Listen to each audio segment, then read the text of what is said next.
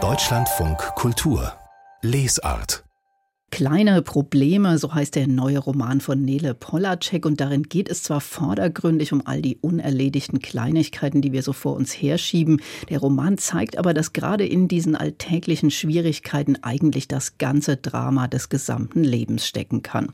Ich freue mich, dass Nele Polacek jetzt hier ist. Hallo, herzlich willkommen. Danke, freut mich hier zu sein. Ihr Roman, der spielt ja genau in der Zeit, in der wir uns jetzt auch befinden, also zwischen den Jahren. Und da fängt ja schon so der ein oder andere an, über vieles nachzudenken. Und Ihr Erzähler, der steht nicht nur vor so einer mächtigen To-Do-Liste, sondern er schaut eigentlich ja auf eine totale Lebenskrise. Was ist das für ein Typ? Können Sie uns den mal vorstellen? Lars Cornelius Messerschmidt ist 49 Jahre alt, hat zwei Kinder.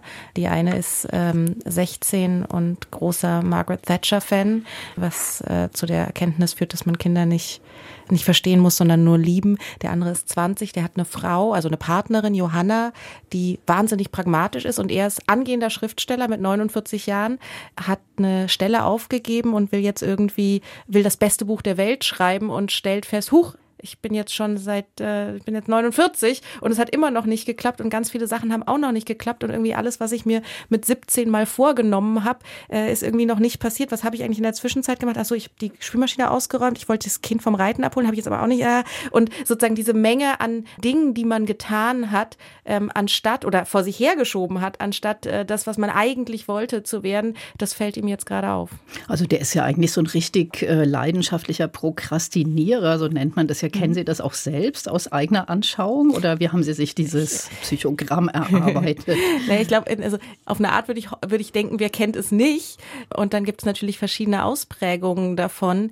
Äh, und je nachdem, ähm, in welchen Lebensbereich es sich geht, bin ich, gehöre ich schon auch dazu. Also ich habe mir für die Zeit zwischen den Jahren vorgenommen, meine Steuererklärung zu machen, weil ich jetzt doch die ein oder andere Mahnung bekommen habe. Und damit bin ich Lars natürlich sehr nah. Und dann gibt es andere Bereiche, in denen ist er anders als ich. Aber ich glaube, dieses, dass man Sachen vor sich herschiebt und sich denkt, ich habe das und das, diese ganzen Kleinkram, die Steuererklärung, das Bett aufbauen, ich habe das alles nicht gemacht und habe aber die ganze Zeit darüber nachgedacht, dass ich das machen müsste und deswegen habe ich das ganz Große auch nicht geschafft. Ich glaube, das geht vielleicht vielen so. Aber an sich ist das Prokrastinieren kann auch ganz positiv sein, habe ich mal gelesen. Also weil viele Prokrastinierer, die fangen dann stattdessen was ganz anderes an.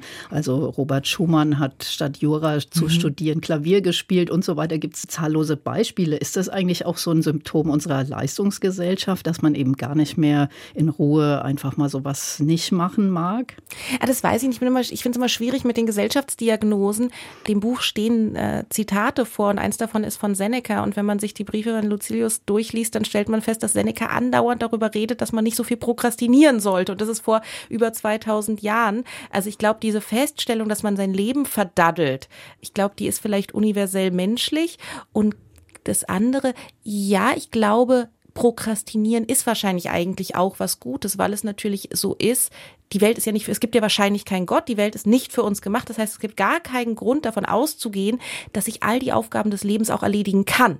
Das heißt, man muss davon ausgehen, dass das Leben mir Aufgaben stellt, die nicht in ihrer Gesamtheit von mir zu bearbeiten sind. Und dann ist es natürlich gut, wenn ich sage, nee, ich ähm, räume jetzt nicht die Wohnung auf, nee, ich ähm, beantworte jetzt nicht diese blöde Brief, nee, ich mache das jetzt alles nicht, weil eigentlich gibt es wichtigere Dinge. Eigentlich ist es mir jetzt wichtiger, eben ein guter Vater, ein guter Partner zu sein, ein, ein, eine tolle Klaviermusik zu machen, was auch immer sozusagen, der Mensch ist ja zu großem geboren und, und scheitert überall an kleinen Problemen.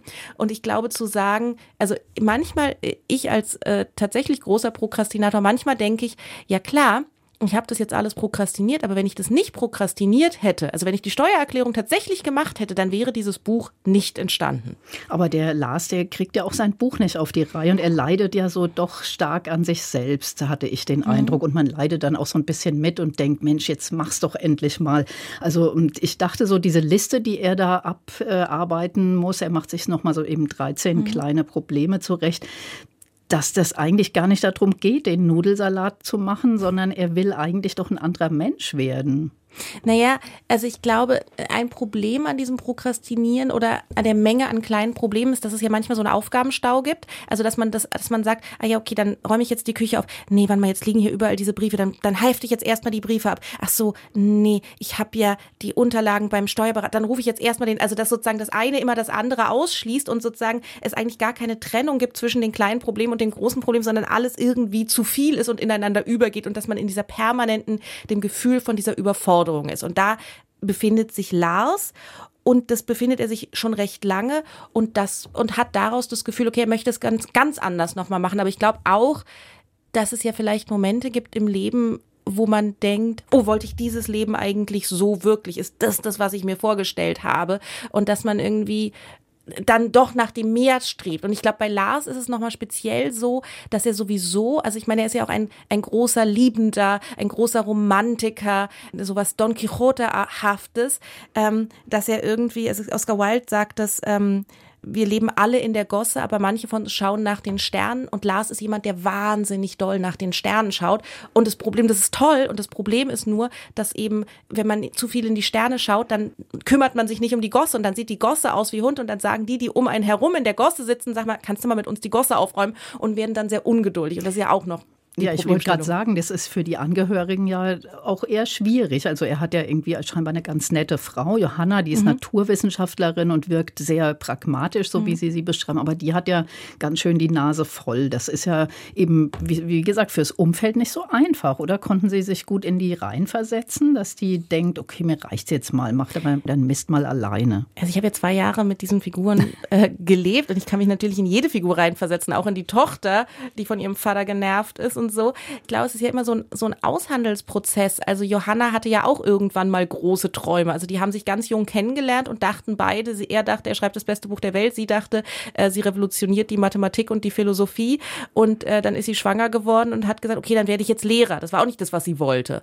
Und dass man sozusagen, dass sich dann eine Dynamik, also der eine wird dann pragmatischer und weil der eine dann so pragmatisch ist, muss der andere ja nicht mehr so pragmatisch sein und dass sich dann sozusagen immer eine größere Kluft ergibt. Alle ähm, sind so in ihren Rollen dann auch gefangen. Ne? Ja, ich glaube, so ist es in Beziehungen ja mhm. oft. Und dann stellt man fest, irgendwie die großen Liebesgeschichten behaupten ja, dass, dass die große Liebe scheitert an den Häusern äh, Montague und Capulet und dass Romeo und Julia immer, immer glücklich gewesen wäre, wenn, wenn das nicht passiert wäre. Und ich glaube, in, im wirklichen Leben stellen wir fest, ach so, es liegt gar nicht an den Häusern Montague und Capulet, sondern es liegt daran, dass der eine einmal zu oft die Spülmaschine ausgeräumt hat und jetzt einfach keinen Bock mehr hat. Und wir können uns ja scheinbar auch viel weniger verändern, als uns die ganze Ratgeberliteratur weiß machen will. Denn es gibt so Studien, habe ich mal gelesen, gelesen, dass äh, die ganzen Neujahrsvorsätze spätestens Ende Januar eigentlich schon wieder passé sind. Ist das auch so ein bisschen was, was Sie beobachtet haben? Nee, es ist für mich eine große Fragestellung, ob man sich ändern kann. Also ich, ich, ich möchte mich ganz oft ändern. Also und ich bin jemand, der zwischen den Jahren äh, sein Leben umkrempeln will und der äh, vor Geburtstagen und also dass ich diese, diese Daten habe, die mir sagen, du musst dein Leben ändern. Ich glaube, manch, also ja, es gibt ganz viel Forschung, die sagt, die Wahrscheinlichkeit, dass ein übergewichtiger Mensch abnimmt, ist sehr gering. Die Wahrscheinlichkeit, dass ein Raucher abnimmt, Raucher aufhört okay. zu rauchen, ist sehr gering. Und gleichzeitig finde ich es aber wahnsinnig heroisch, wenn, also ich kann sagen, ja, okay, jetzt habe ich aber das Rauchen praktisch aufgegeben seit ein paar Wochen. Und ich weiß, dass mein Vater zum Beispiel, der hat 20 Mal, also der hat meine Kindheit durchgeraucht und dann hat er irgendwann acht Jahre nicht geraucht. Und in, in Wahrheit ist es ja für eine Lunge ganz gut, wenn man es acht Jahre lang schafft. Also ich glaube, vielleicht sollte man weniger selbst das mehr, also zu sagen, ja, ich versuche es jetzt, ich habe jetzt diese Neujahrsvorsätze, ich weiß, dass ich schon 20 Mal dran gescheitert bin und ich versuche es ein 21. Mal. Ich finde das, ob es funktioniert oder nicht, ist es auf jeden Fall irgendwie groß und menschlich und, und ehrenswert und ich finde, man sollte sich darüber nicht lustig machen, sondern sagen, Vielleicht schaffst du es dieses Mal. Aber stimmen Sie mir zu, dass der Roman im Kern eigentlich ein Buch, ein sehr philosophisches und humorvolles Buch übers Scheitern ist? Ich glaube, das Leben ist äh, philosophisch humorvoll übers Scheitern. Also ich glaube, ja, ist es. Aber das ist, glaube ich, vielleicht auch, wie das Leben und die menschliche Existenz so ist. Mm. Ich habe auch dran gedacht, Sie haben ja äh, in Oxford und Cambridge studiert und darüber auch ein Buch geschrieben, Oxbridge. Ähm, da dachte ich, sind das nicht zum Beispiel auch Orte, wo Scheitern wie so ein Darm Damoklesschwert über vielen hängt, die da arbeiten, studieren, versuchen irgendwie erfolgreich zu sein? Ich glaube, es ist ein interessanter Ort, weil man ja die ganze Zeit strebt, also sozusagen versucht, also und zwar nicht in einem negativen Sinne, sondern wirklich zu sagen, okay, ich möchte jetzt gerne da sind Leute, die denken, ich möchte die Mathematik revolutionieren, ich möchte gerne die beste Doktorarbeit der Welt schreiben. Das gehört dazu, dass du denkst, das, was du machst, ist das, ist sozusagen absolute Weltklasse.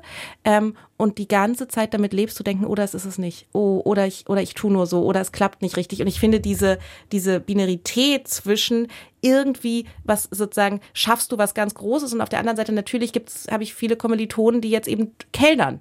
Also das das ist nicht ein Garantor, sondern es ist sozusagen ständiges Streben immer mit der Gefahr des Scheiterns verbunden, aber auch das ist glaube ich vielleicht nur eine stärkere Form von dem, was man sowieso jeden Tag im Leben erlebt. Und was wir irgendwie so ein bisschen verlernt haben, dass man eben auch dieses dazwischen, dass es eben nicht immer der eindeutig erfolgreiche mhm. Weg oder der völlig gescheiterte, sondern Leben ist ja meistens eben so was Ungelöstes. Und ich finde, das haben wir so ein bisschen aus den Augen verloren. Da hatte ich ihren, ihren Roman auf wohltuende hm. Weise in, in diesem Dazwischen erlebt. Naja, weil es ja im Endeffekt, also wir können das jetzt alles schaffen, aber am Ende sozusagen, man kann ganz viele kleine Probleme lösen. Man kann die Steuererklärung äh, rechtzeitig abgeben, man kann die Wohnung aufräumen, man kann das alles schaffen und am Ende wird man sterben. Das ist sozusagen das, das, das Resultat von das Ganze ist, dass man sterben wird, wahrscheinlich der Partner vielleicht vor einem stirbt, dass man am Ende vielleicht alleine, also das ist sozusagen für den, es gibt keine Garantie, also anders, der Endsieg ist sogar ausgeschlossen. Es ist sogar ausgeschlossen, dass man am Ende wirklich, wirklich erfolgreich war, außer man ist irgendwie gläubiger Katholik oder äh, sozusagen weiß, dass am Ende die Erlösung kommt. Aber für, für uns äh, äh, Durchschnittsatheisten, wir können, wir geben uns ganz viel Mühe und wir schaffen ganz viel und am Ende scheitern wir. Und ich glaube, dass man das anerkennen muss, dass sozusagen bei aller Bemühung, ich glaube, es gibt diese amerikanischen Glauben, dass man mit ganz viel Grit und Muskelkraft und Training und mit um fünf Uhr morgens aufstehen und dass man dann als, nee, altern wirst du sowieso. Ganz viele äh, Verfallsprozesse passieren, während du dir allergrößte Mühe gibst, sie aufzuhalten. Und ich glaube, dass diese Ambivalenz auszuhalten, ist äh, wahrscheinlich eine der großen Aufgaben, die wir so haben. Und was dann übrig bleibt von uns sind Listen, die wir geführt haben. Das hat mir auch gut gefallen. Ich finde, es ist ja fast eine eigene literarische Form. Wir fangen mit Listen an, die ersten Einkaufszettel mhm. zu schreiben. Und wenn wir älter werden, muss man sich alles aufschreiben, weil man alles vergisst. Das mhm. scheint Ihnen auch zu gefallen. Sind Sie auch eine Listenführerin? Äh, ich bin wie Lars äh, eigentlich kein Listenführer, sondern ein großer Verpeiler, der manchmal sagt, okay, jetzt, jetzt komm, jetzt schreibst du dir einmal auf, mach einmal die Liste.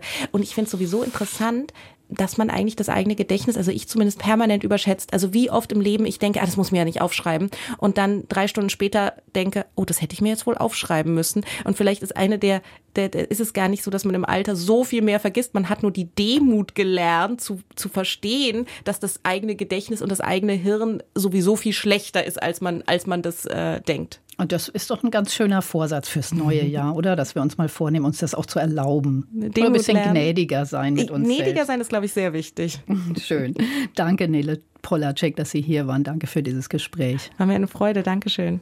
Und der Roman Kleine Probleme ist beim Galliani Verlag erschienen, hat 201 Seite und das Buch kostet 23 Euro.